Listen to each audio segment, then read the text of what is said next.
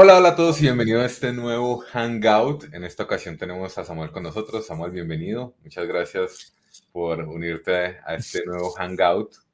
¿Qué tal está todo? Hola, hola, ¿qué tal? Eh, nada, un gustazo estar aquí como siempre compartiendo. Ahí tengo por acá el video. Eh, y nada, pues aquí, listos aquí para debatir un poco sobre este tema. Sí, bueno, pues digamos para los que no estuvieron un poco pendientes, eh, aquí coloco como el, el, el, título del Hangout hoy, porque hicimos este pequeño Hangout, básicamente porque el tema es bastante interesante y es bastante interesante por el tipo de, de realidad que, estamos viviendo nosotros los programadores. ¿sí? Creo que eh, somos bastante afortunados y eh, al ver este, este tweet pensé que habría, habría mucha gente con, con la misma pregunta, ¿no? Eh, básicamente, esta pregunta es ¿cuánto tiempo debe durar un programador en una empresa? Lo primero que quiero hacer es preguntarte, eh, Samuel, ¿por qué, de dónde salió esta inspiración, no? Eh, bueno, no sé si tanta inspiración, pero no sé, quizás algún día me puse a pensar cuánto tiempo llevaba trabajando en ciertas compañías y me di cuenta que en mi caso particular siempre llevaba trabajando tres, cuatro años con una empresa porque siempre me presentaban retos muy interesantes. Pero también es cierto que algunas compañías de esas, eh, a pesar de que al inicio se mostraban interesantes, después de un tiempo muy corto se mostraban muy débiles en el tema de retar un programador y presentarle como cosas interesantes. Entonces me surgió un poco la duda porque sí que, bueno, después de que lancé el tweet vi un montón de respuestas variadas. Había gente que decía que simplemente seis meses, otras que hablaban eh, tres meses o un año, cosas por el estilo. Y se me hacían tiempos muy cortos, la verdad. porque, como digo, siempre cuando estoy en el proceso de reclutamiento busco empresas que sean muy eh, como amenas a eso de retar mucho al programador, porque de por sí me gusta trabajar mucho en retos técnicos interesantes, porque eso es a la final lo que a uno como programador te hace crecer de una manera mucho más eficaz. Eh, y bueno, en base a todos estos pensamientos es que surgió la duda de eh, presentar la pregunta, aunque sabía que era un poco ambigua y general para todo el mundo, porque es muy eh, relativa, como a cada uno. no sé, sigue siendo una pregunta muy interesante de, de presentar. Claro, sí, es, aquí va a sacar el, el parche que podemos utilizar todos los programadores cada vez que nos preguntan algo, ¿no? Y es, depende, ¿sí? Sí. Todo el mundo tiene, tiene su propia realidad. Igual aquí, digamos, yo también puse a, raíz de, como esa pregunta, a investigar un poco, ¿no? Como el contexto. Además que igual por mi propia realidad también eh, lo he observado bastante, ¿no?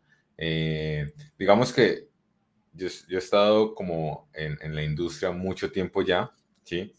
Y recientemente es donde se ve bastante como, como este, esta rotación permanente, ¿no? De, de, integrantes de los equipos de trabajo, ¿no? Y digamos que esto también está atado desde mi punto de vista eh, a, a, una realidad que, que, es el boom actual de, de los desarrolladores. Igual estamos hablando acá de desarrollo web, ¿no? De pronto se puede extrapolar a, desarrollo móvil, a, bueno, otro tipo, a, software engineering en general, pero eh, digamos, creo que nuestra realidad es más como en, esa, en ese nicho, ¿no? Entonces, ¿qué pasa? Que, eh, digamos, anteriormente eh, el rol, digamos, no estaba tan bien definido y la necesidad no, no era tan, tan grande como es ahora, ¿sí?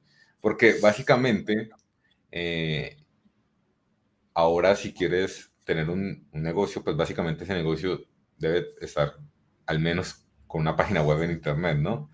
Y para hacer una página web, pues puedes utilizar todas esas herramientas, Wix, bla, bla, bla, pero usualmente para una empresa seria y, grande, eh, esta no es una solución como tan, tan óptima, ¿no?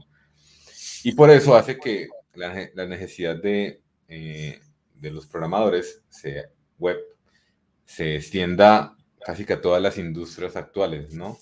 Que pueden eh, vender a través de Internet, o sea, pues básicamente todo el mundo, ¿no? ¿Qué piensas al respecto de eso?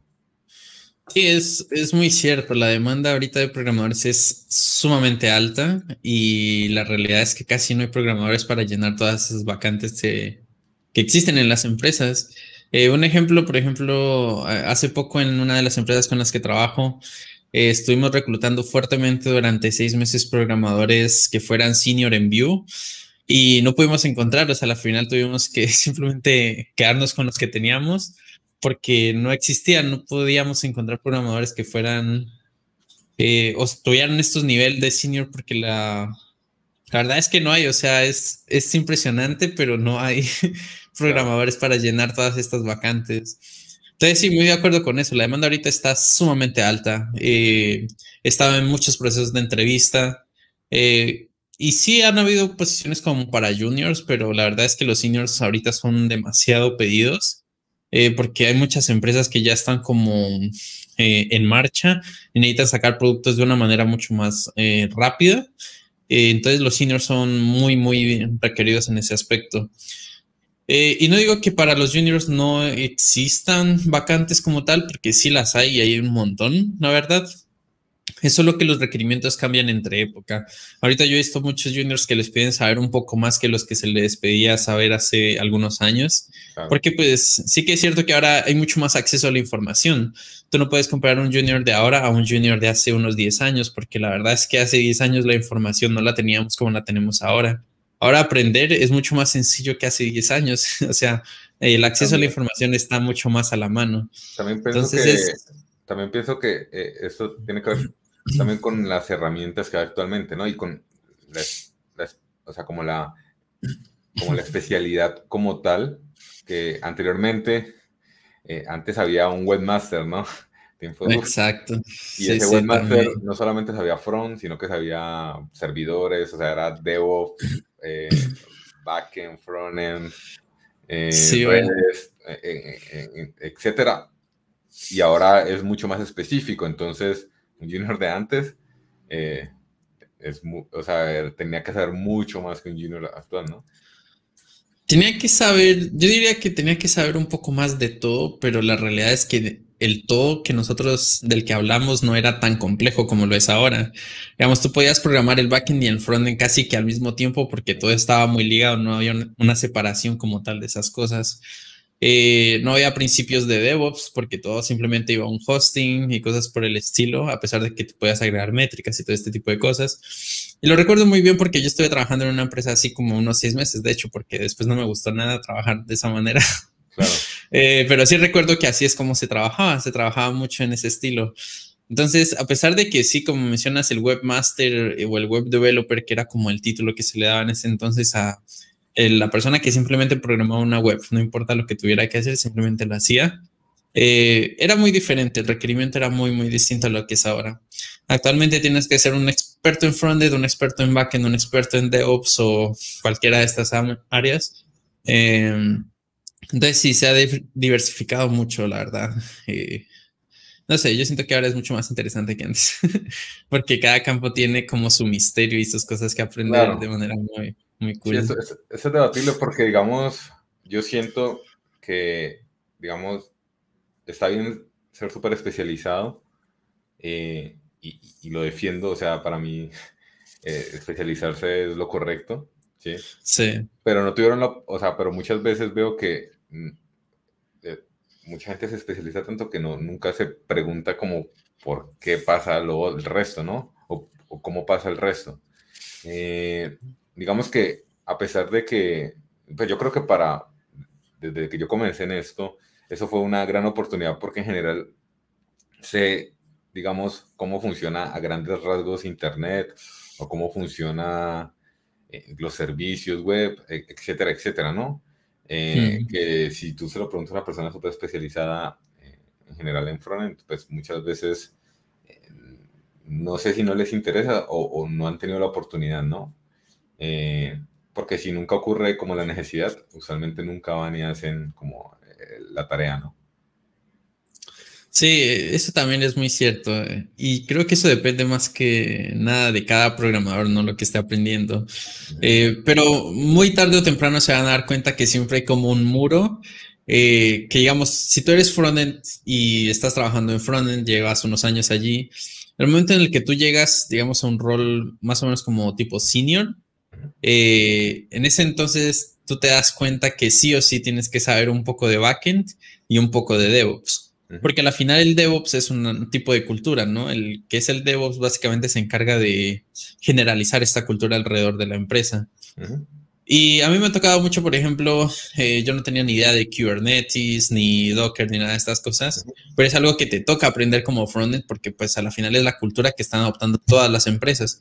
Tú tienes que saber lo básico de qué son los Helm charts, tienes que saber lo básico de cómo funcionan los containers y cómo se hace toda esta infraestructura, porque tú como frontend, eh, siendo frontend, te toca escribir scripts que funcionen dentro de los charts para Kubernetes y cosas por el estilo, ¿no? Ya me estoy metiendo un poco a lo técnico, pero eh, son cositas que uno va aprendiendo a la final, o sea, eh, uno no tiene que quedarse estancado en un área, sino que siempre tiene que ver un poquito más allá, simplemente como para ver el horizonte de, de todas las cosas que suceden en el momento que estás programando una web. Y pues esto es algo yo diría que es una característica muy importante para los programadores. Eh, y yo creo que casi todas las empresas cuando están reclutando siempre preguntan este tipo de cosas, como cuál es el reto técnico que eh, más te ha gustado o más difícil que has tenido. O si eres una persona que le gusta como tal meterse en otras áreas, como simplemente como para mirar y echar un vistazo o ayudar de vez en cuando incluso, porque muchas veces los equipos tienen mucha deuda técnica que salen un poco de tu, de tu zona de confort, pero tienen tareas que te puede, digamos, tú puedes ayudar a hacer y eh, son procesos que son muy interesantes para el aprendizaje. Entonces, sí, yo diría que depende mucho de cada programador, pero al final, si tú quieres, eh, digamos, tener una, un camino al éxito, ese es como el camino que uno debe seguir, ¿sabes? Siempre estar aprendiendo de todo.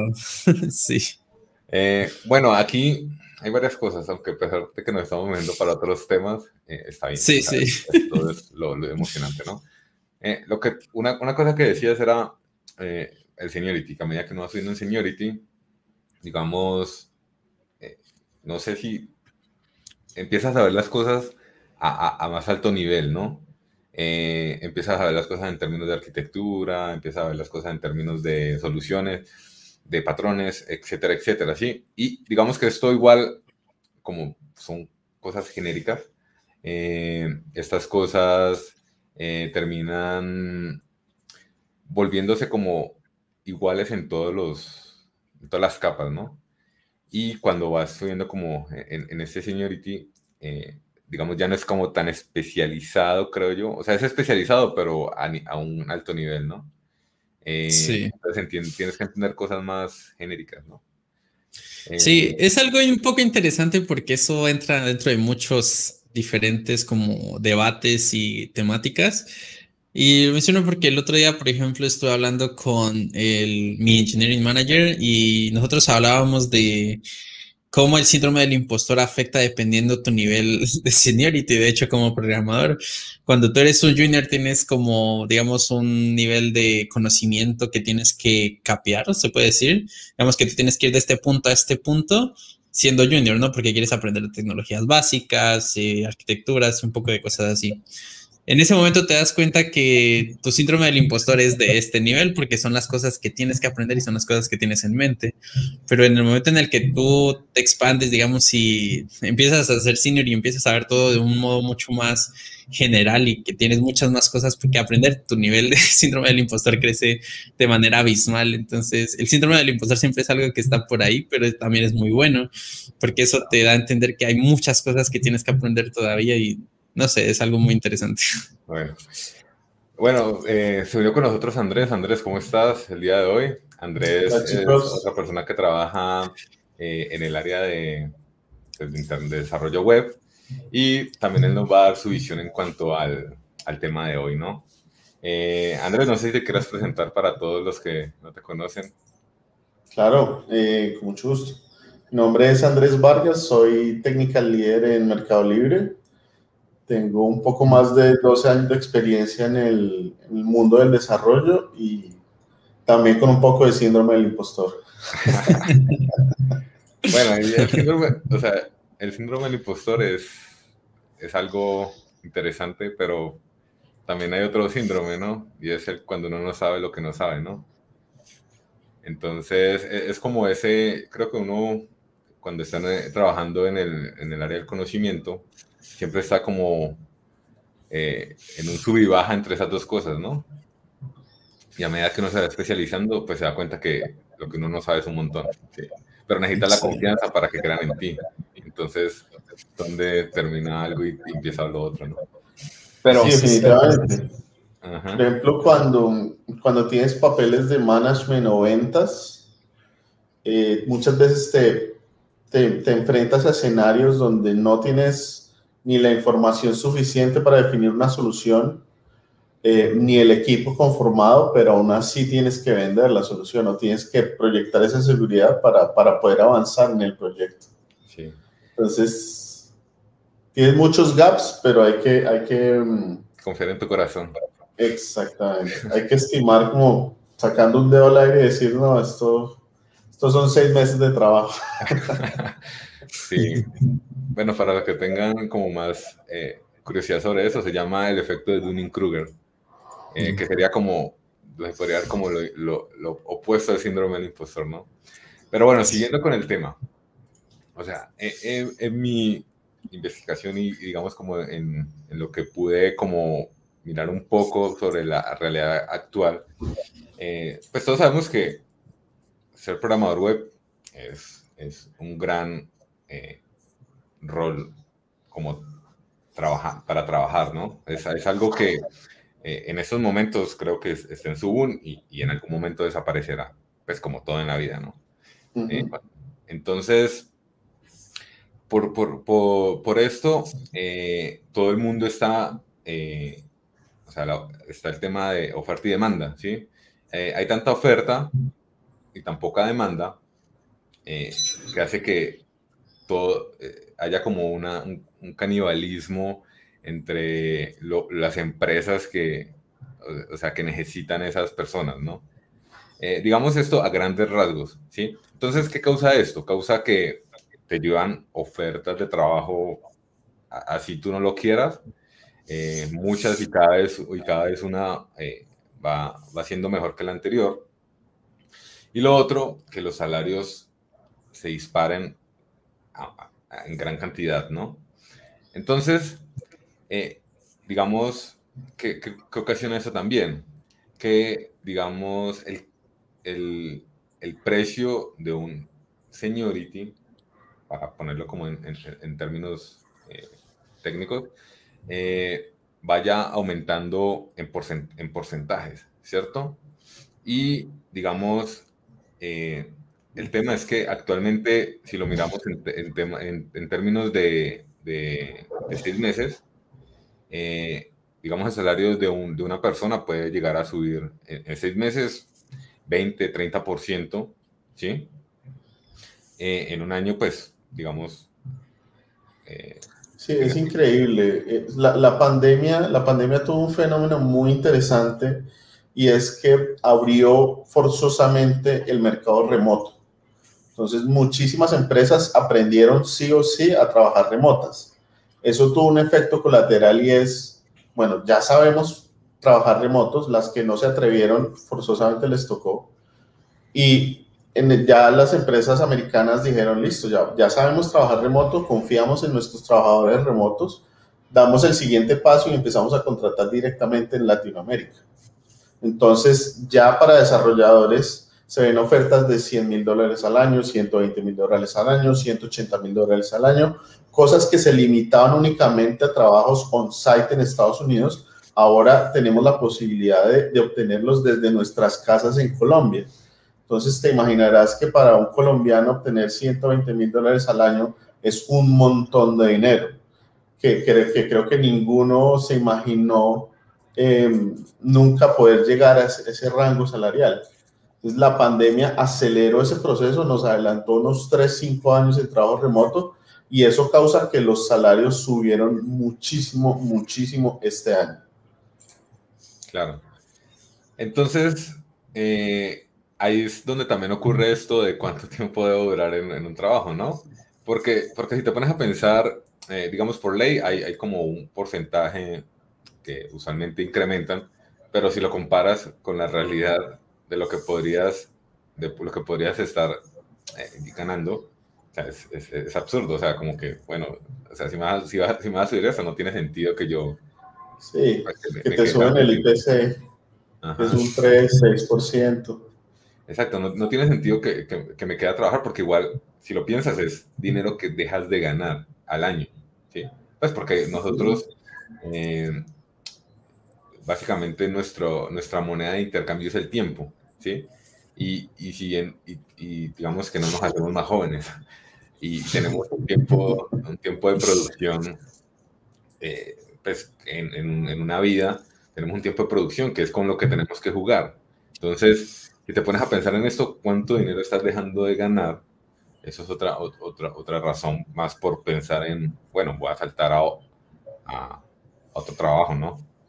Pero entonces te, la planteo de otra manera. Eh, la gente que no le gusta el cambio, la gente que está en una zona de confort, que no se atreve a aprender, que no se atreve a aprender nuevas tecnologías o aprender otros idiomas, eh, cuánto, ellos están perdiendo muchísimo más, ¿no? Y ellos, generalmente una persona con este perfil puede durar 5, 10, 15 años en la misma compañía y al, al, al, perderse las oportunidades, al no escuchar el mercado o al no poder sumarse al mercado porque no tiene los skills suficientes, se estanca de una manera increíble, ¿no? Claro. Igual, igual ya vamos a, estos otros, a estas otras características, ¿no? No solamente, ah, no solamente el sucio dinero eh, es, es, una razón para, para elegir cambiar de un lado para otro, ¿no?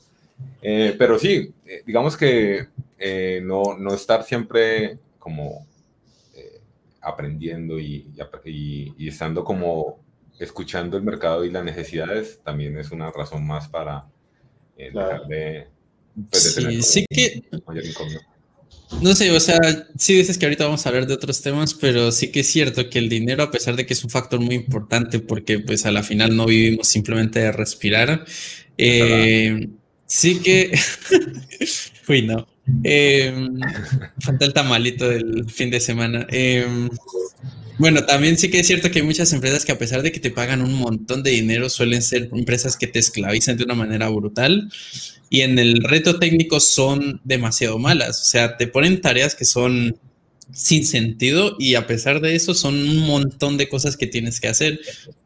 Yo siento que también, o sea, el aspecto de dinero es muy importante, pero tampoco es como para dejarse llevar por cualquiera que te esté dando un chingo de dinero al año. Entonces, eh, sí hay muchos factores a tener en cuenta, ¿no? Y el dinero puede ser uno, no diría que el más importante, es uno importante definitivamente, pero no es el más importante. Y mira que eh, esos ambientes laborales no tan buenos pasan en todo tipo de empresas. Por ejemplo, yo nunca trabajaba en Amazon, pero las reviews que andan por internet y las historias que andan por internet son historias bastante de terror. Bueno, depende, Digamos que depende, depende en qué área.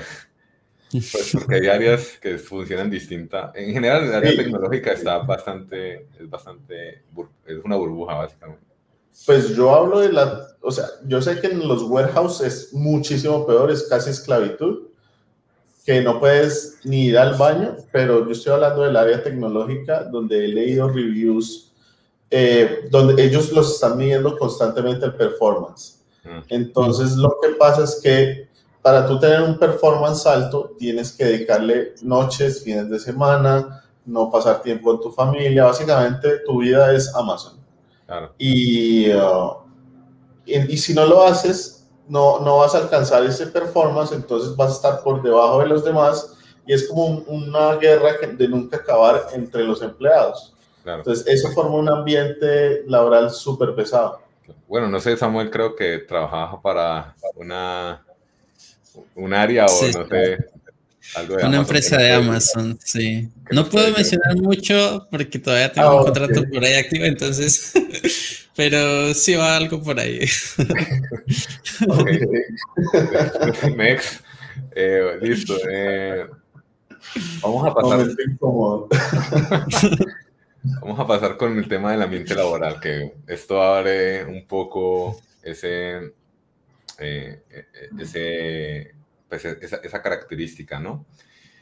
Trabajar, o sea, trabajar en un lugar que no, o sea, que no, que no sea adecuado como un lugar que, no, que, que sea aburrido, que tenga un mal ambiente laboral, pues creo que al final se convierte como en un, en un sufrimiento permanente, ¿no? Y si te pones a, a pensar cuánto tiempo, eh, cuánto tiempo gastas en el trabajo, pues gastas más usualmente en el trabajo. Bueno, usualmente porque ahorita, digamos, la realidad cambió un poco, pero trabajando uno gasta mucho más tiempo que el que gasta con la familia o el que gasta haciendo actividades que le guste. Entonces, estar en un lugar que sea un sufrimiento, creo que va a afectar a gran cantidad, en gran cantidad, tu, pues como tu vida, ¿no? No sé qué piensen. Sí, eso es completamente cierto. O sea, al final, si tú dices, sí que es cierto que la realidad cambia y ahora nosotros podemos dedicarle un poco menos de tiempo, pero aún así cuando tú terminas de trabajar en este área laboral que es el desarrollo de software, tú sigues pensando en los problemas que tienes que solucionar en el trabajo, así estés fuera del trabajo. Tú te das descanso simplemente para poder pensar mejor en las cosas que tienes que resolver para el trabajo. Entonces, a la final tú terminas, eh, no sé, metiéndole mucho tiempo a esto le tienes que meter muchísima cabeza. Eh, y por ejemplo, muchas veces de los problemas que... ¿Cómo? ah, yo sí. Uy, Dios. Tener dos trabajos no es nada bonito. yo lo viví, yo lo viví y no, la verdad no. No, no es nada bonito. Yo, yo lo viví mucho al principio de mi carrera, eh, cuando necesitaba, digamos, mucho ingreso y los salarios en esa época no eran tan buenos como son ahora, entonces no tenía que tener, hacer mucho freelance para completar cositas y, y, súmale a eso que ahorita el tema de la Agile está muy extendido, pero y el tema de las estimaciones se ha aprendido a hacer un poco mejor. Pero súmale tú que en esa época los proyectos eran en waterfall, entonces se vendían por una cantidad fija de dinero. Entonces tú decías, por esta página web, e-commerce, te va a cobrar X cantidad y no te podías salir de ahí porque eso ya había un contrato, había un tema legal y era muchísimo más estresante porque si tú estimabas mal, que casi siempre, por no decir que siempre pasaba, eh, te jodías. Básicamente tenías que regalar tu trabajo. Claro. Y eso sí que era estresante. Igual eso aún existe, pero digamos que ya no es, eh, eh, o sea, el valor de antes no es igual que, que, el, que el, actual. Sí, pero igual yo, al menos cuando hago freelance, trato de, de venderlo como si fuera una niche, de decir, mira, yo te pongo esta idea, te, te hago un plan para tu software, pero te voy a, a, a, vender sprints. Entonces tú me vas diciendo qué priorizo, lo metemos en el sprint y me pagas por sprint. Así, si el cliente cambia de opinión, si los requerimientos cambian, bueno, todas las variables que, que existen en, un desarrollo eh, van a estar del lado del cliente no de, no de mi lado. O sea, el riesgo, es el está en el cliente. Yo simplemente le alquilo mi tiempo, básicamente. Pero eso lo dice uno ahora, después de haber pasado. Sí, sí, sí después de aprender. después de, de, vender su tiempo por pizzas y, y, estas cosas, ¿no? Sí, sí, literal. Que llegan las 6 de la tarde y no, muchachos, tenemos que terminar esto para el viernes. Vamos a pedir pizza. Eh, el tema es que digamos, hay muchos, digamos, personas que están comenzando eh, y, y, pues van a cometer, digámoslo así, y esperemos que no, esperemos que escuchen este, este hangout y, y aprendan que pueden venderlo como lo hace Andrés. Eh, pero pues van a decir, bueno, te hago este proyecto en tanto, ¿sí? y luego se dan cuenta que ese tanto... ¿sí? Pero igual ellos también están aprendiendo, posiblemente les, les sirva, ¿no? El sufrimiento forja el carácter, definitivamente. la idea es que no sufran, ¿no? No, vendan proyectos fijos, vendan sprints y déjenle las, decisiones al cliente. Mm. Un software, proyecto de software siempre va a mutar. Entonces es bueno que el cliente tome esas decisiones y asuma los cambios en, en el scope, en el tiempo. Y usualmente va a tomar más tiempo del que estimas, ¿no? Claro. Sí, el cliente siempre dice, no, es que mi primo me dijo que es que esto se podía hacer con Microsoft. Mi primo me lo hace por 500. Literalmente. Ajá. Bueno, entonces, sigamos hablando con el tema del ambiente laboral. O sea, estar, estar en un ambiente laboral que, pues, digamos, estoy utilizando palabras millennials, centennials, sea tóxico. ¿Sí? Eh, eh, pues usualmente se termina transformando como en tu propia realidad, como, como, como eh, no te puedes desconectar del trabajo, te estás recibiendo constantemente emails, si tienes instalado, no sé, Slack o, algo así en tu, en tu, tu teléfono y, y, te escriben los fines de semana, pues van a asumir que vas a estar siempre disponible, ¿no? Sí. Sí, ese es, no sé, una de las experiencias más horribles que yo he tenido con respecto a ambiente laboral es el micromanagement. Nunca lo había tenido y cuando lo tuve fue lo peor del mundo. O sea, este manager que te quiere controlar la vida entera y a cada minuto del día, desde las 5 de la mañana, está mandando mensajes a todo el mundo. No sé, es lo peor que hay. O sea, Dios, es que no hay otra manera, es demasiado tóxico.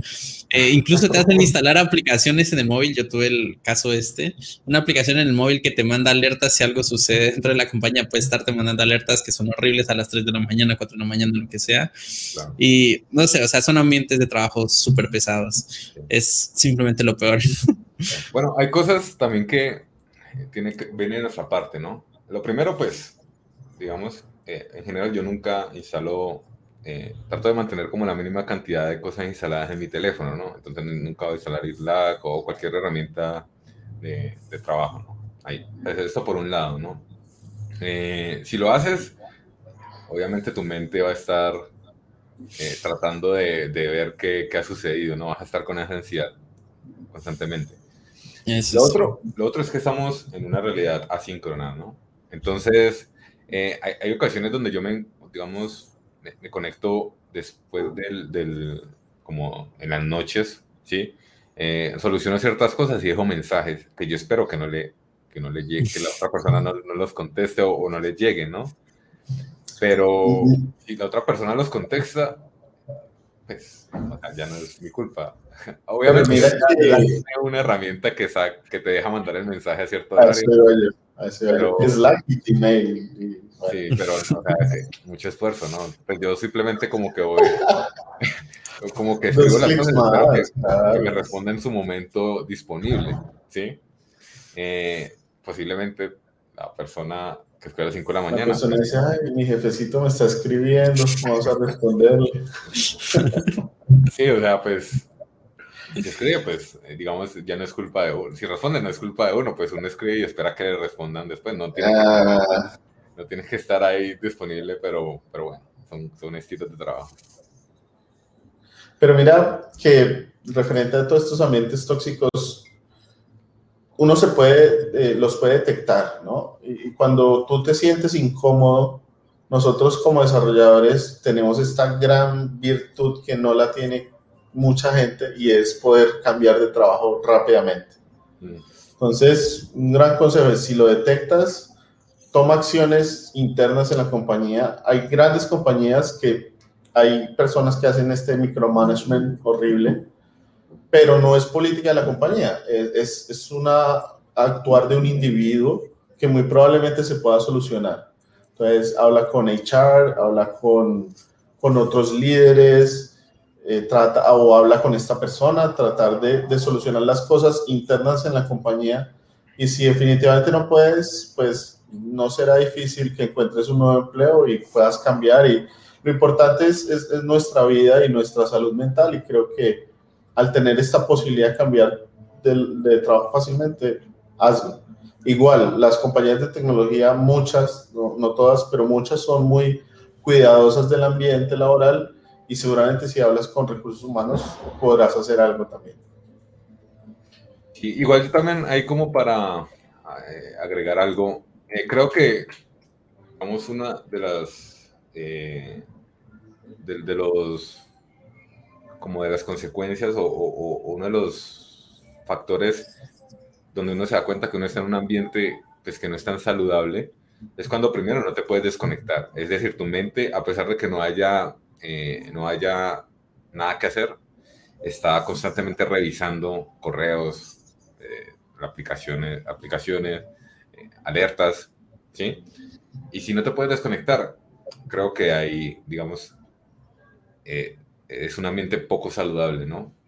Luego mentalmente, ¿no?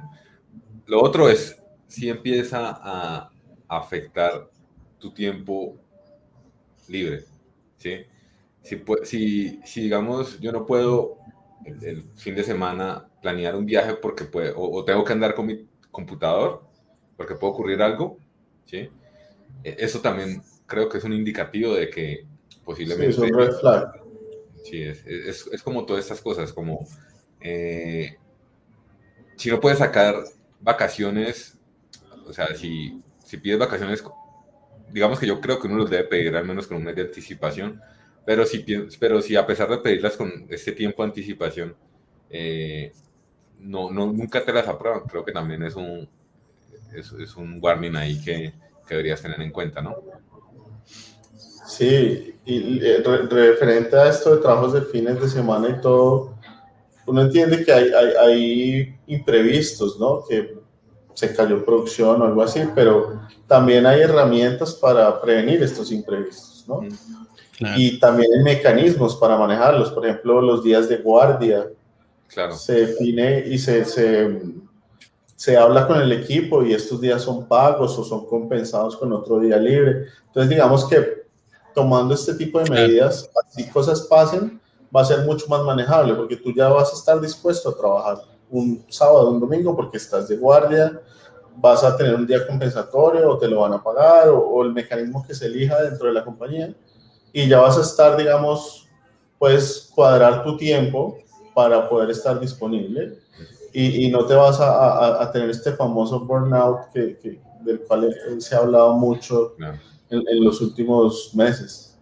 Igual, igual, digamos, los días de guardia terminan siendo bastante, bastante buenos, ¿no? Porque pues, usualmente no hacen nada y te pagan por no hacer nada.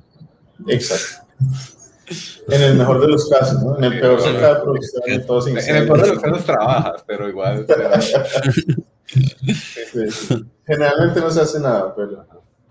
Pero sí, es cultura. O sea, si, si esa cultura está y uno sabe, digamos, el, el, como saber que, estar, que esas cosas estén planeadas, eso hace parte de estar en un buen ambiente laboral, creo yo. Exacto. Bueno, pasemos ahorita a lo que hablamos eh, con respecto a si estoy en un ambiente, en un ambiente laboral tóxico, eh, él va a cambiar, eh, yo, yo, sé que... el, el, miedo al cambio, ¿no? Eh, el miedo al cambio siempre es, un factor, es un factor humano, o sea, es, un factor humano porque eh, después de cierta edad y, en general, después de tener cierta cantidad de responsabilidades y cierta realidad, eh, muchas veces no te puedes permitir cambiar, ¿no? O, sientes que, o sea, es mejor estar con eh, malo conocido que bueno por conocer, ¿no? Eh, entonces, esto creo que es, es bastante humano y, ¿qué podemos decir al respecto, no? Sí, eh, digamos que yo tuve mi primera experiencia cuando perdí el primer trabajo con, el que estuve, digamos, cerca de 3, 4 años a la final se vuelve una rutina muy arraigada, ¿cierto? Tú te levantas por la mañana, vas al trabajo y sabes qué es lo que tienes que hacer porque tienes todo muy claro. Llevas tres años trabajando en una empresa y lo que tienes que hacer para ti es algo completamente natural. Pero siempre todas las compañías llegan a un punto en el que ya simplemente no te presentan retos o simplemente ya son aburridas para trabajar o no sé, cualquier cosa, un ambiente laboral tóxico, lo que sea. Eh, y en ese punto te das cuenta que sí o sí tienes que cambiar de trabajo. O incluso, digamos que pueden haber despidos como generales, ¿no? Porque la empresa se vendió a otra compañía, yo qué sé, cualquier cosa por el estilo. Y ahí es cuando el cambio sí o sí es algo implícito, tienes que hacerlo sí o sí.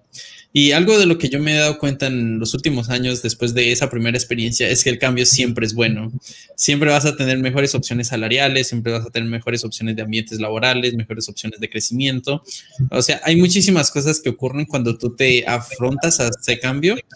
Y algo muy importante que a mí me quitó el miedo al cambio cuando estuve en todo este proceso es que hay algo que muchos programadores, eh, digamos, eh, cometen el error del momento en el que ellos deciden que me voy a cambiar de compañía, entonces voy a renunciar a esta, voy a empezar a buscar en otra. Ese es un error no sé, es un error gigante que cometen.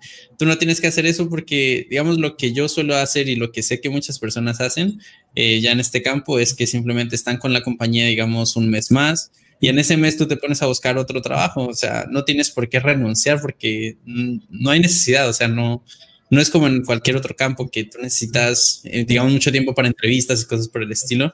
Las entrevistas suelen hacerse usualmente fuera de horas de oficina o a veces como muy cerca de los finales de jornada. Y todos estos procesos de entrevista suelen ser también bastante rápidos, excepto en las fases de técnicas, ¿no? Que son retos técnicos, cosas por el estilo. Pero en general son procesos que son muy fáciles de llevar en cuanto a horarios, cosas por el estilo. Entonces yo siento que el miedo al cambio es algo que sí, como menciona Carlos, es algo muy arraigado del humano, pero también sí que es cierto que en este campo laboral que nosotros tenemos es muy eh, te recompensa mucho en el momento en el que tú decides hacerlo. Si decides cambiar para mejor, ¿no? Porque si quieres cambiar para buscar una compañía igual en la que estás, pues no, simplemente va a ser lo mismo. Eh, pero sí, o sea, son... Sí, sí. No, dale, dale, disculpa. No, no, ya, con eso termina. Ah, ok. okay. Igual, igual, muchas veces no sabemos para dónde vamos, ¿no? Ese punto que mencionas de buscar una compañía mejor que la otra puede ser un motivo al no al cambio, porque tú cómo vas a saber, ¿no? ¿Cómo, cómo, puedes adivinar si es como un noviazgo, ¿no? Al principio todo muy lindo, todo... Sí, sí, sí, Hay gente que cree en el amor aquí, ¿Cómo no? Hay gente que cree en el amor verdadero acá. Sí, somos mercenarios, muchachos. El amor Tranquilo, te va a salir bien, respira. Pero sí, eh, como lo dice, como lo dice Andrés, es, como las relaciones interpersonales, ¿no? Eh, cuando eh, están, cuando tienen interés en ti, te venden una imagen, ¿sí? O sea, una imagen de que todo va a estar bien, soy tu mejor opción, cosas así. Y luego cuando estás ahí, te das cuenta que, que no es lo, que, lo que te vendieron, ¿no? La mayoría de las veces. Muchas veces pues puede ser mejor, ¿no? Siendo positivo. Pero... Pues eh, a, mí casi siempre los cambios me ha ido bien, ¿no? creo que tengo solo una historia de terror con, una empresa eh, que tiene una H moradita, eh, donde me fue bastante mal eh, no alcancé ni siquiera a entrar al, a la compañía porque me retiraron la oferta. Entonces eh, me llegó el, el, offer letter al correo un día 5, 4 de la tarde, no sé qué. Y yo dije, no, esto pinta muy bien, muchísimos perks, mejor salario. Eh, son de estas compañías que te pagan el transporte público, te pagan el almuerzo, clientes súper interesantes. Eh, algo pasó del lado de ellos y decidieron retirarme la oferta cuando yo ya había renunciado a mi, a mi empleo y, y, ya había hablado con, con mi manager todo el tema. Y me llama la recruiter y me dice, oye Andrés, no, qué pena contigo, se me cae la cara de la vergüenza, pero tienes que volver a tu anterior empleo porque no, la vacante la llenaron en otra oficina, yo no sabía, no sé qué. O sea, básicamente fue, fue un limbo del tiempo donde estuve desempleado. Y yo quedé en shock porque dije, miércoles, ¿qué voy a hacer? Necesito pagar mis, mis obligaciones, necesito... Entonces, fue bastante feo, y, pero afortunadamente en mi anterior empleador no tuvieron problema en, en cancelar mi renuncia. Vamos que todo fue en una tarde, todo fue un rush de emociones, arriba, abajo, arriba. Aceptaron un empleo, luego que ya no tienes empleo, luego otra vez vuelves al antiguo. Y, bueno, eso fue, pero fue, digamos, algo muy particular. Esto no pasa muy seguido y, fue una, una grave, una falla muy grave del lado de esa compañía.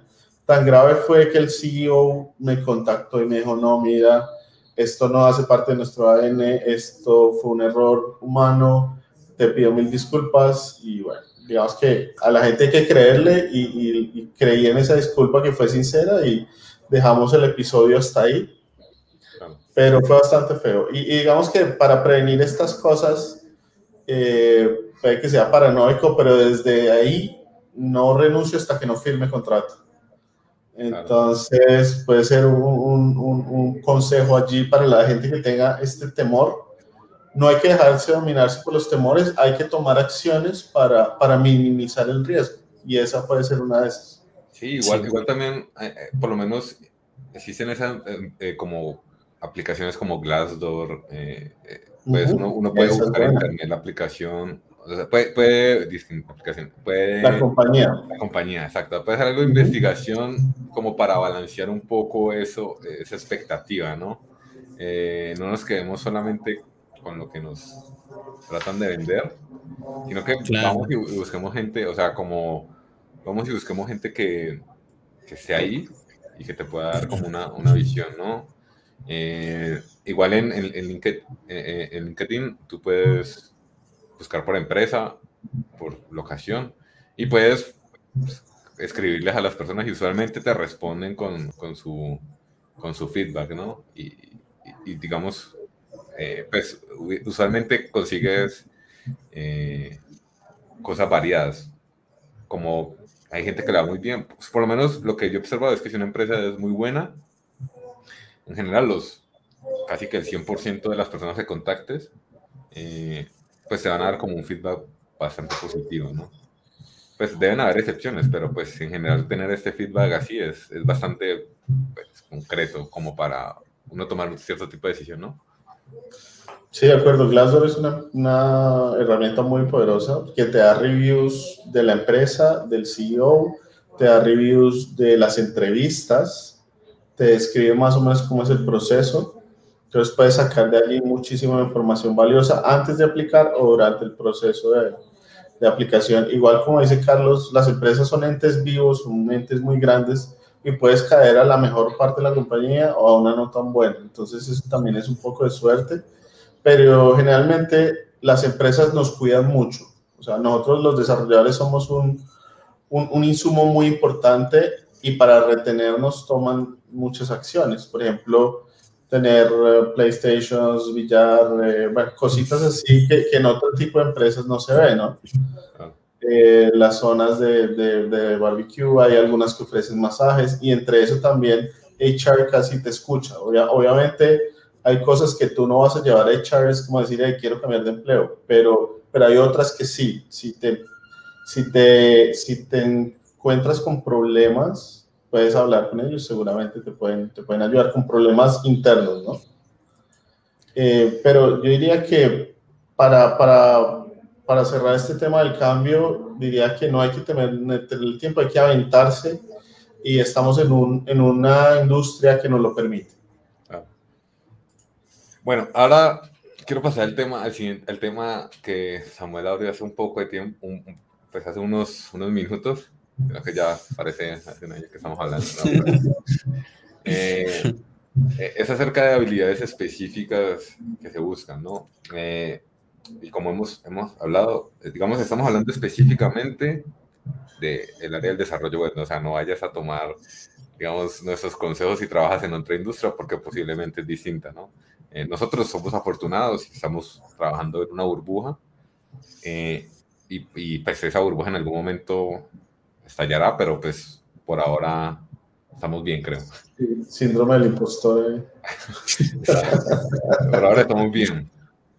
Eh, a, lo que, como, como hay tanta rotación y tantas cosas, eh, es muy difícil buscar habilidades específicas, ¿no?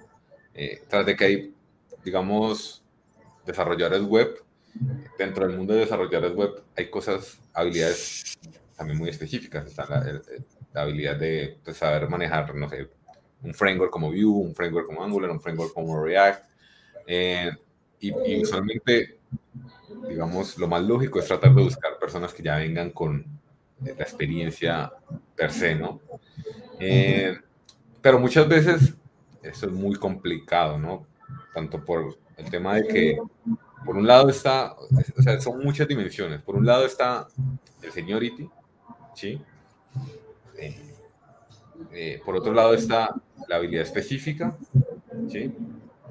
Y por otro lado está el mercado que está totalmente descontrolado buscando todo lo que pueda, ¿no? Y entonces, esto es que muchas veces uno tiene la habilidad o muchas veces no la tiene. Y muchas veces, eh, quieren que tengan esa habilidad o muchas veces te dicen, bueno, pues igual las bases están bien, eh, pues te damos el tiempo para que aprendas. Sí, yo, yo como entrevistador técnico lo que busco son bases, eh, que sepas JavaScript, por ejemplo. Si tú entiendes JavaScript, entiendes cómo funciona, entiendes que es un proceso síncrono, que es asíncrono, eh, manejas, digamos, todo el tema de los subsets de, funciones que existen que, que te provee JavaScript, el hosting y demás, eh, creo que estás bien. Algo como Vue, como React, como Svelte, se puede aprender en un par de meses y puedes, digamos, ir, ir, ir, aumentando tu conocimiento. Pero creo que sin bases no hay nada. Muchas veces he entrevistado eh, candidatos que llegan con conocimiento en React, pero si tú les quitas React y se lo pones con Angular, están de cero, ¿no? Porque no tienen bases. Entonces creo que eh, eso es lo más importante. Aparte también las habilidades de comunicación son muy importantes, porque eso, eso va a aportar a, tu, a, tu, ambiente laboral de tu equipo y tú como líder eres responsable de mantener ese, ese buen ambiente dentro de tu equipo. Entonces, si hay una persona que es muy buena técnicamente, pero que no sabe comunicarse y cuando lo hace, lo hace de forma ruda, agresiva, poco respetuosa, tal vez no te puede aportar mucho. Igual eso también es lo oscuro, que posiblemente podemos tener una gran una oferta que tiene los megaperks, pero pues básicamente es una tecnología legacy, ¿no? Que es como uno de los problemas que también, eh, apuntamos los desarrolladores, ¿no? Digamos que según información, el 68% de Internet es WordPress. Eh, y por ende, como es WordPress, está jQuery. O digamos que antes de que salieran todos estos frameworks modernos, el Backbone. Estaba AngularJS, que era como, digamos que después de Backbone. pero, pero digamos que AngularJS tomó hace no mucho, digamos 5 o 6 años, tomó casi todo el mercado de, del, del frontend, entonces el legacy está ahí. Y hay empresas que están funcionando sobre ese legacy, ¿no? Eh, entonces ahí es como, bueno, tengo una la oportunidad en mi vida, y voy a trabajar en la, oportunidad, en la empresa de mis sueños, ¿sí? O, o, digamos, esa oportunidad es bastante buena, pero pues voy a, voy a trabajar en una, una, tecnología legacy. Yo diría que eso no está mal, yo diría que eso es, depende de lo que tú quieras. Si deseas tanto de esa compañía y ves posibilidades de derrotar, o si quieres dinero y eso, eso, es lo que más te va a dar dinero, por ejemplo, COBOL. Tú puedes trabajar en COBOL y ganar un montón de dinero, pero es algo que se inventó hace 50 años. Entonces, no sé, depende de lo que tú quieras.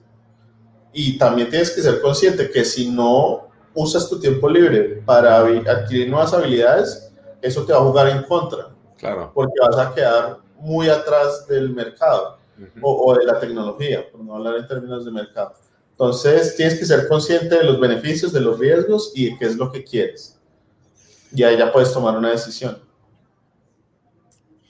Claro, no sé, Samuel, si tienes algo Sí, o sea, es que todo lo que mencionan es muy cierto a la final.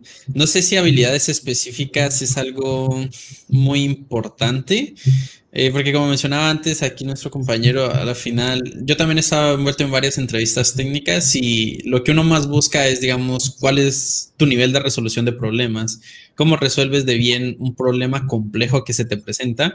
Y es de hecho el paso a paso lo que importa, no es tanto ni siquiera la resolución final, sino cómo tú terminas eh, resolviendo fragmentando todo ese proceso de un problema complicado. Eh, y habilidades específicas, la verdad es que es muy pocas las veces en las que uno solicita esa habilidad específica dentro de la compañía.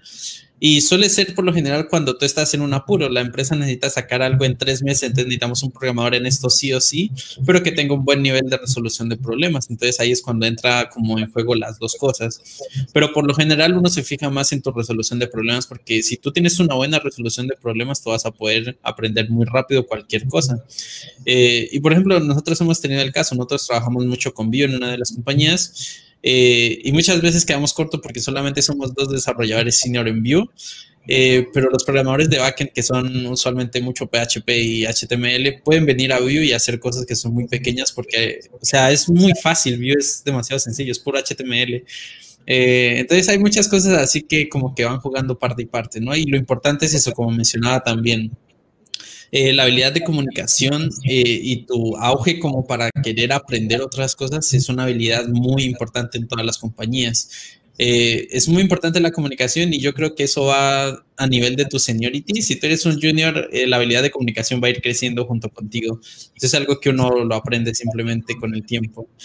Eh, porque, por ejemplo, yo lo puedo decir por mi experiencia. Yo soy una persona muy introvertida y detesto comunicarme con la gente.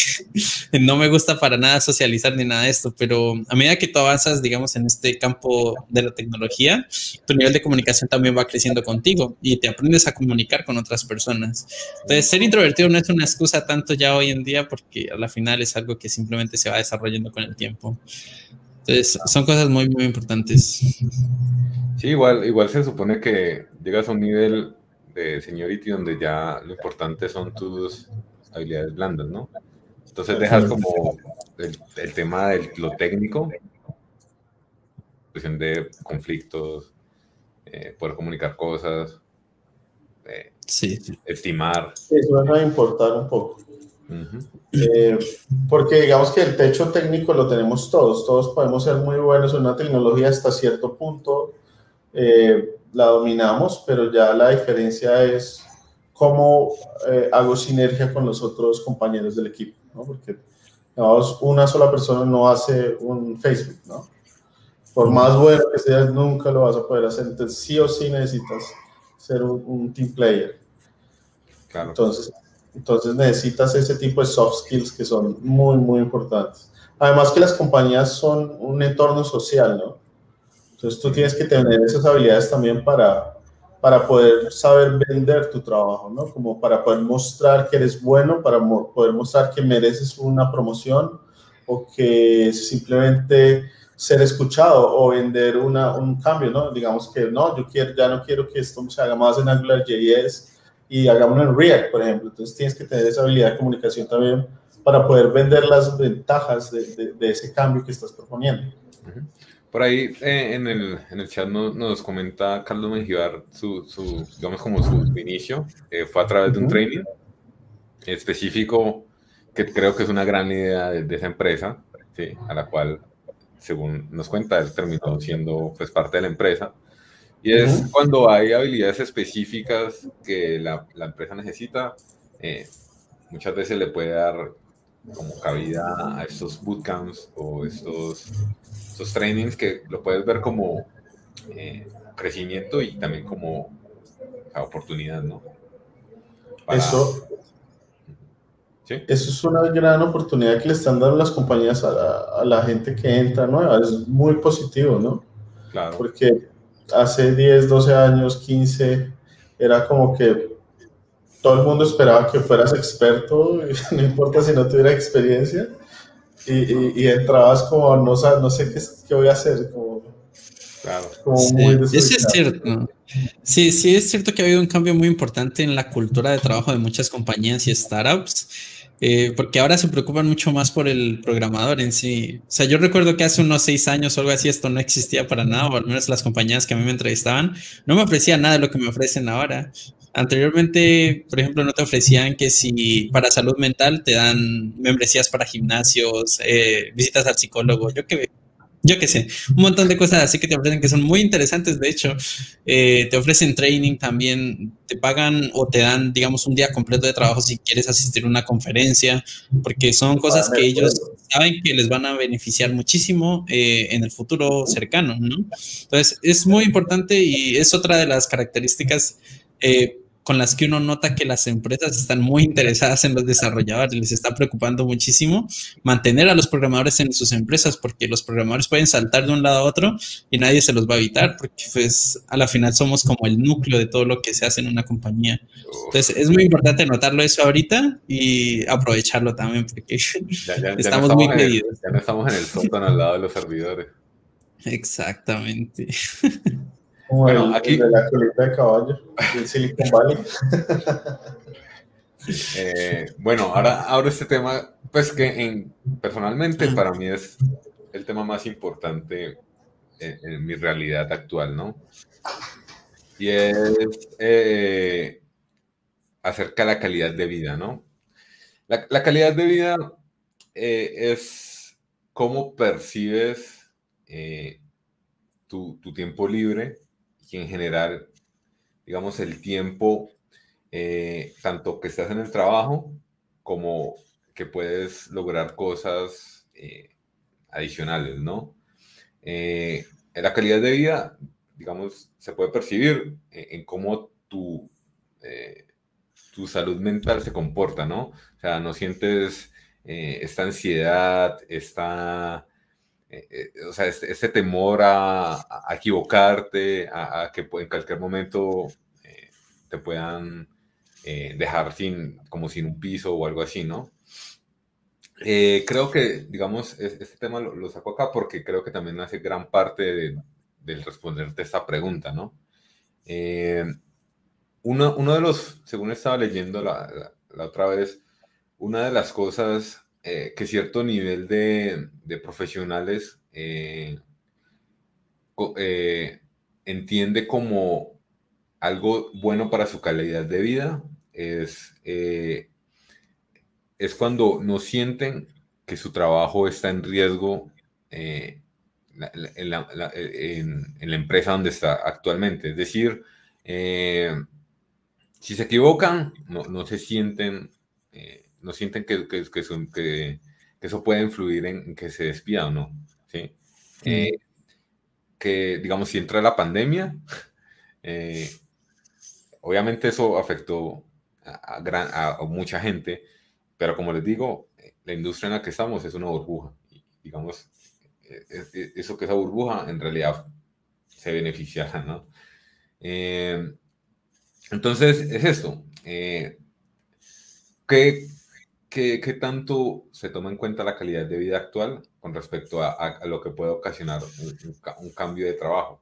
Otra, otra cosa es, por ejemplo, uno de los factores más estresantes que los seres humanos podemos eh, experimentar es el cambio de, o sea, tanto el cambio, la mudanza, ¿sí?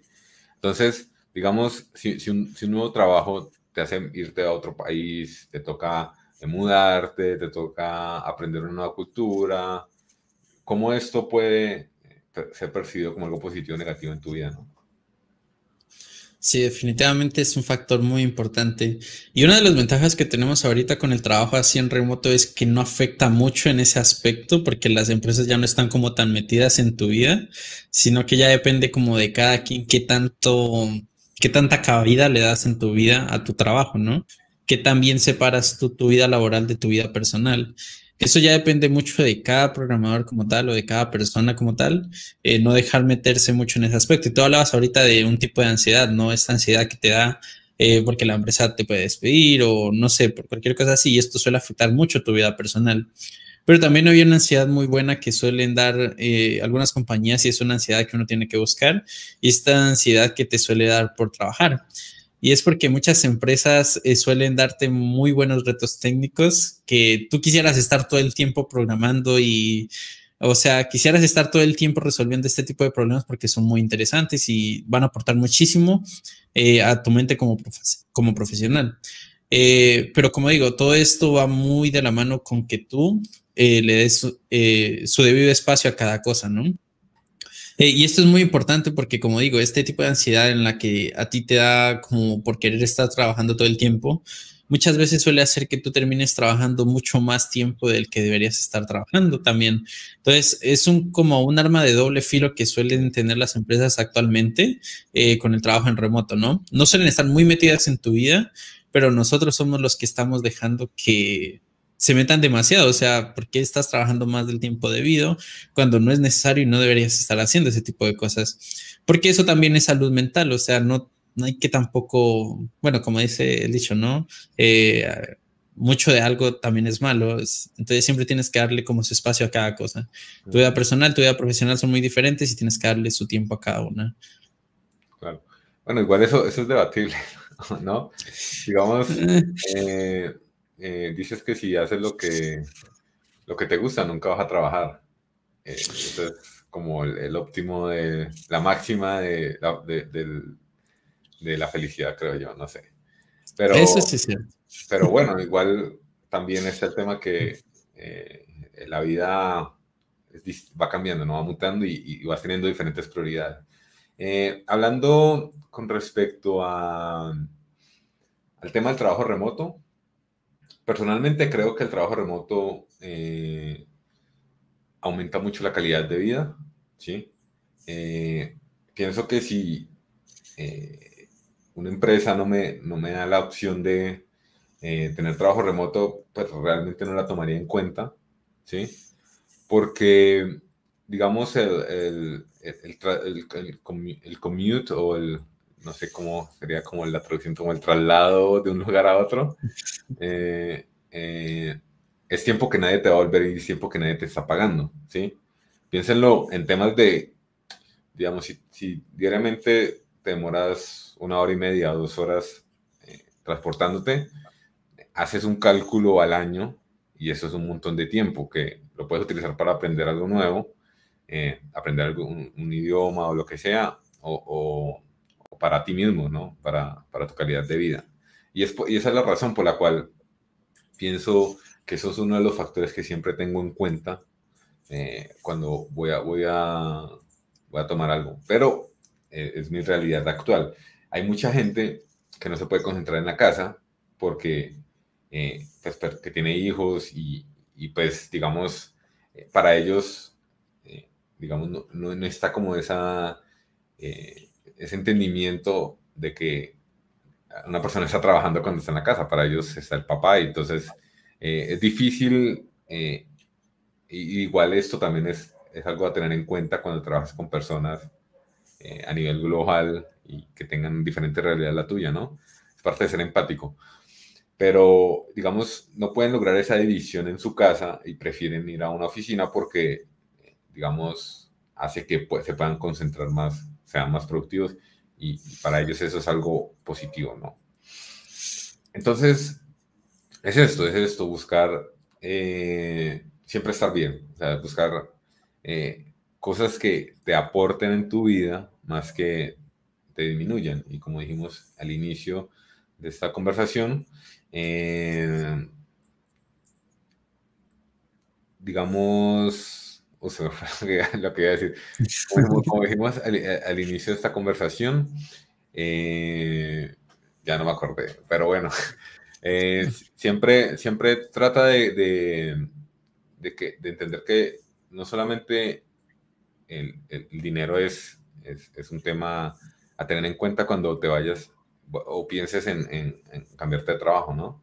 Eh, está bien, o sea, tener, tener el sucio dinero para llenar vacíos emocionales que las cosas materiales llenan, eh, pero eh, también, o sea, si tener, estar tranquilo, estar en un ambiente laboral que, que, te aporta, o sea, que te deja tener como esos espacios, son cosas que creo que también deberías tener en cuenta, ¿no? Sí, sí, no, definitivamente creo que hablamos de los aspectos más importantes a tener en cuenta para eh, el momento en el que tú decidas cambiar de trabajo son las cosas que uno tiene que mirar, tanto analizar la empresa con la que estás como en la que eh, a la que te quieres ir, ¿no? Y como tú dices, la calidad de vida es un aspecto también sumamente importante. Yo recuerdo que hace un tiempo a mí me ofrecieron trabajar por una empresa en Alemania, por ejemplo, y yo dije, bueno, o sea, es cool porque vas a ir a un país que, bueno, en mi caso me gustaría conocer, o sea, a mí me gusta mucho Europa y algún día quisiera conocer Europa. Y se me presentó la oportunidad y me pareció fantástico, me ofrecieron un buen sueldo y todo el tema. Pero cuando te pones a averiguar, porque el estilo de vida de allá es muy diferente a lo que nosotros tenemos acá, eh, una de las cosas que vi es que los impuestos allá son sumamente altos para los que están trabajando allá. Entonces, eso de una vez para mí fue como un red flag para no ir hacia, hacia Alemania. Eh, y terminé oyendo. A la final, a mí siempre me ha gustado mucho más el remoto porque siempre he sido una persona de estar mucho en la casa y en mi computadora. Eh, no sé, de estar en mi propio espacio de trabajo. Nunca fui de ir a oficinas ni nada por el estilo. Aunque he tenido que ir a veces. Eh, Pero sí, lo que mencionas es cierto. Si no afecta mucho tu calidad de vida o mejora tu calidad de vida, son puntos muy importantes también a tener en cuenta con una compañía. Eh, sí, no podría agregar nada más a eso. Algo que quería mencionar también es que, como dices, eh, bueno, mencionaba mucho que una empresa es mucho como una relación, ¿no? Eh, tú siempre vas a querer buscar como una mejor opción. Bueno, no digo que estás así en todas las relaciones, sino que cuando tú estás terminando una relación y quieres otra, al final vas a buscar algo que sea mejor, ¿cierto? Que no te lastime igual que lo hizo esta anterior, etcétera. Eh, y lo decía porque... Espero que no estés en una relación porque te acabas de tirar un, balazo en un pie. Sí, lo sé. Ahorita voy a tener problemas. Eh, no, lo mencionaba porque es muy importante el tema de investigar mucho. Eh, ya creo que hablamos de todos los puntos necesarios a tener en cuenta. Entonces, es muy importante investigar previamente a irse de lleno con otra compañía, ¿verdad? Eh, lo decía porque en mi cabeza se venía mucho a la mente esta serie de You, ¿sabes? En la que te vuelves un stalker completamente hacia eh, otra persona. Y yo lo veo de esa manera. Cuando tú estás entrevistando por otra compañía, tú tienes que volverte un stalker completamente. Tienes que investigarlo de pies a cabezas, a ver qué hay de mal en esa compañía que te pueda afectar a ti. Eh, sea en cuanto a dinero, sea en estilo de vida, sea en retos técnicos, sea en lo que sea, siempre toca buscar esos red flags. Es algo sumamente importante. Y no solamente, no solamente la empresa, también como decías tú, si vas a, si vas a ir a otro país, averigua todo, todo lo que es vivir en ese país, ¿no? Impuestos. Exacto. Eh, cuánto cuesta, digamos, vivir allá. Digamos, eh, eh, pues digamos, en mi, en, mi, en mi, experiencia, una de las cosas que yo más pues una de las cosas que más me parece importante para mi calidad de vida es tener todos los días sol, ¿sí? Entonces, eh, en mis, eh, pues digamos que en mi, en mi viaje por el mundo me di cuenta que, pero igual esto me di cuenta ya viviéndolo, ¿no? Que yo no soporto el invierno, o sea, el invierno, invierno, no el invierno que, que en un país tropical dicen que es invierno, sino el invierno donde no sale el sol, eh, hace mucho frío, neva la mayoría de las veces. ¿Sí me entiendes? Eh, creo que todas esas cosas se tienen que tener en consideración, ¿no? Eh, puedes, digamos, estar en una época de tu vida donde puedes darte el lujo de experimentar. Usualmente cuando uno está muy joven, eh, le, es muy, muy arriesgado a, a, querer experimentar cosas, ¿no? Si esa es tu, tu realidad, pues obviamente supongo que eso va a ser como un tema de cosas que vas a apreciar para tu calidad de vida, ¿no? Sí, definitivamente. Bueno, el otro tema eh, que, creo que es importante y que Samuel lo ha, eh, lo mencionado muchas veces, supongo que para él es eh, exageradamente importante, es el crecimiento, ¿no? el crecimiento personal y profesional, supongo. son esas cosas las cuales, como Samuel lo, lo, colocó en sus propias palabras, es sentirse retado, ¿no? Sentirse retado porque supongo que eso hace que tenga que salirse un poco de su zona de confort y aprenda nuevas cosas, ¿no? Eh, también lo digo en el, tema del crecimiento personal, porque eh, muchas veces eh, estar en una empresa que te, te, está retando no solamente a nivel técnico, sino en, en otros, en otros aspectos, ¿sí? Que te, digamos, si yo también soy introvertido y y digamos que estar rodeado de gente me, me roba energía, ¿sí? Digamos, si eres introvertido, léete a, esta, esta profesional Susan Cain, ahí vas a darte cuenta un poco cómo, por qué nosotros nos sentimos de, una, de otra manera y no está, no está mal, ¿no? Es, mm. es, es parte de ser como uno es. Eh, pero creo que en general los retos que me ha dado la vida y, y digamos, en general lo que los proyectos que he estado, me ha hecho eh, empezar a manejar estas cosas, ¿no? Eh, digamos, eh, no, sentir ansiedad, no sentir ansiedad cuando expongo mis ideas, saber expresarlas de una manera adecuada, porque muchas veces el no hablar hace que cuando tú hables no, no, no, esté pulido un poco lo que dijiste, ¿no? Es igual, es, es muy común en, pues en las personas que son muy buenas técnicamente, ¿no? Que muchas veces esas personas son muy buenas técnicamente, pero cuando tienen que eh, hablar sobre algo, eh, posiblemente esa, esa, no sea la mejor forma de presentarlo, ¿no? O sea, porque a ellos realmente no les importa, ¿no? Entonces, eh, esto igual se va, aprendiendo con estos retos, ¿no? Que, te, que, va ofreciendo la vida y pues la, parte personal, eh, profesional.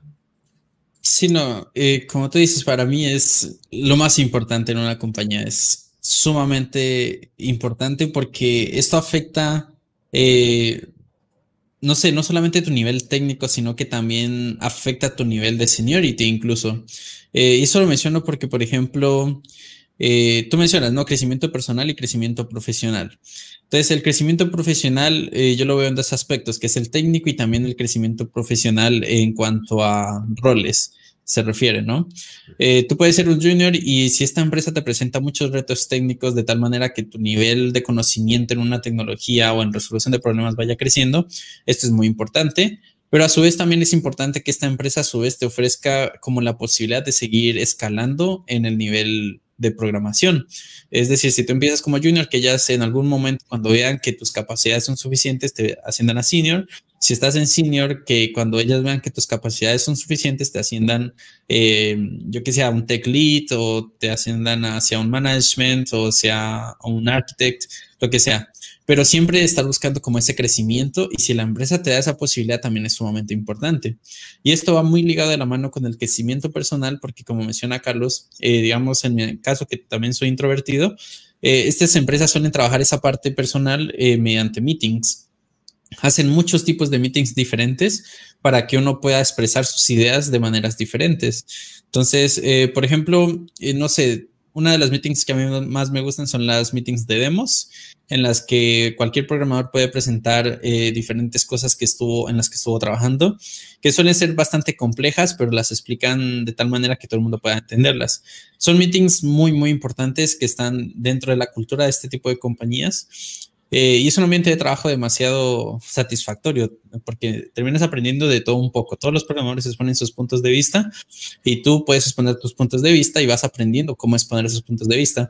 Y es mucho más interesante si tienes que hacerlo en inglés porque al final como es una, no es una lengua nativa tuya, vas a ir aprendiendo también incluso cómo mejorar tu comunicación en otro lenguaje. y todo esto va... ¿no? Sí, claro, es, eso va de la mano y las empresas te suelen proveer las herramientas para que tú crezcas en todos estos aspectos. Entonces, el crecimiento yo digo que es el punto más importante en una compañía porque tiene demasiadas ramas que se van, no sé, diversificando, ramificando y todas estas tú las puedes ir tomando. Si la empresa te da las posibilidades de crecer profesional, que sea técnico, a nivel de roles, eh, como crecimiento personal para eh, mejorar tus habilidades de comunicación, Todas estas son aspectos sumamente importantes que yo sí o sí tengo que buscar en una compañía. Tienen que estar ahí presentes eh, sí o sí. Sí. Sí, uno siempre tiene que eh, buscar crecer, ¿no? y más en todo, más que todo creo que en el, en el o sea, como en lo que hacemos nosotros. Creo que nuestro, el, el rol de desarrollar web es muy cambiante, o sea, es eh, pues yo me quedo impresionado porque como que cada, cada, cada mes es, ha cambiado, hay nuevas herramientas y muchas cosas. Me pongo a pensar de que eh, cada año, digamos, eh, uno tiene, ha, cambiado totalmente la, forma como, se hacen las cosas y posiblemente una persona que haya empezado hace, hace un año ¿sí? Eh, puede saber más que yo. Entonces, es ese algo, digamos, es parte de lo emocionante de, lo que creo que es, eh, de lo que creo que es el, desarrollo web, ¿no? Sí, sí, he visto muchas personas que dicen que el desarrollo web no es tanto una carrera, sino más, más como un maratón. Todos van como a sus diferentes velocidades, pero todos a la final siempre buscamos como llegar a la misma meta. Eh, y esas metas pues pueden ser diferentes para cada persona también, ¿no? Tú puedes correr o puedes querer correr 5 kilómetros, otros pueden querer correr 10 kilómetros. Todos tenemos puntos de vista diferentes en... Depende también del punto en el que estés en tu vida, ¿no? Eh, por ejemplo, ahorita mismo yo estoy buscando llegar a ser un architect o un tech lead, entonces uno como que siempre apunta hacia esos objetivos. Eh, y pues si la empresa te provee con ese tipo de cosas para poder resolverlo, es muchísimo mejor. Claro. Bueno, pasemos a, creo que la, última y más emocionante aspecto a tener en cuenta y que creo que es la que muchas personas solo piensan en ella, ¿no? Y es el, sucio dinero, ¿no? El salario. Eh, como les dije inicialmente, eh, estar, igual aquí voy a hacer, voy a decir cosas que pueden ser un poco, eh, causar cierto, cierto escosor, ¿no? Y es, básicamente, si tú te quedas mucho tiempo en una compañía, como, como, como viste, el crecimiento eh, del, salario por el mercado hace que eh, hace que estés perdiendo dinero, ¿no? Si entre más tiempo te quedes en una empresa, eh, si esa empresa no te sube a la misma velocidad del salario, mantenerse mucho tiempo en una empresa va a ser algo que hace que percibas menos dinero, ¿sí? Entonces, ¿hasta qué punto esto debe ser un factor importante y en qué factor no? Eh, para mí el salario, digamos, sí es un punto importante, ¿no? Pero no lo veo algo como demasiado importante, se puede decir. Eh, sin embargo, em, yo lo vería mucho del punto de, vista que va ligado de la mano con todos los otros aspectos de los que hablamos. Es decir, si la empresa ya no te provee un buen crecimiento profesional, si ya no te provee con buenos retos técnicos, eh, si ya no te provee un buen ambiente laboral o cualquiera de estos puntos ya no son como un punto en el que simplemente ya no te sientes bien con esa empresa, yo siento que ahí es cuando uno busca cambiar de compañía. Y definitivamente cuando tú estás buscando cambiar de compañía, siempre vas a ver un factor y es que tu salario va a crecer. Porque tus conocimientos durante esa compañía, eh, o sea, durante el tiempo que estuviste con esa compañía, se supone que crecieron. Si tus conocimientos crecieron durante el transcurso en el que trabajaste con una compañía eh, y ahora buscas otra nueva, eh, esos conocimientos se van a ver reflejados con el salario que esta otra empresa te va eh, a ofrecer, ¿no? E incluso tú te empiezas a volver un poco más negociante cuando ya tienes un poco de tiempo en esto y puedes decir como que no, esto está muy poco, quiero más. Eh, si ustedes pueden dármelo o no, entonces pues ya uno va descartando o va como opinando ciertas ofertas. Claro. Entonces, es muy importante, sí. Igual, igual, siendo prácticos, el dinero es un medio, ¿no? Y, el dinero es un medio que te va a otorgar mayor calidad de vida la mayoría de las veces, ¿no? O sea, eh, digamos, posiblemente ese, aumento, si lo, si lo mandas, digamos, a, un año, es, algo con lo que, no sé, puedes eh, hacerte un viaje brutal, ¿sí? O, o, te puedes comprar, no sé, el inicio de tu, de tu de un, lugar para vivir o un mejor lugar para vivir.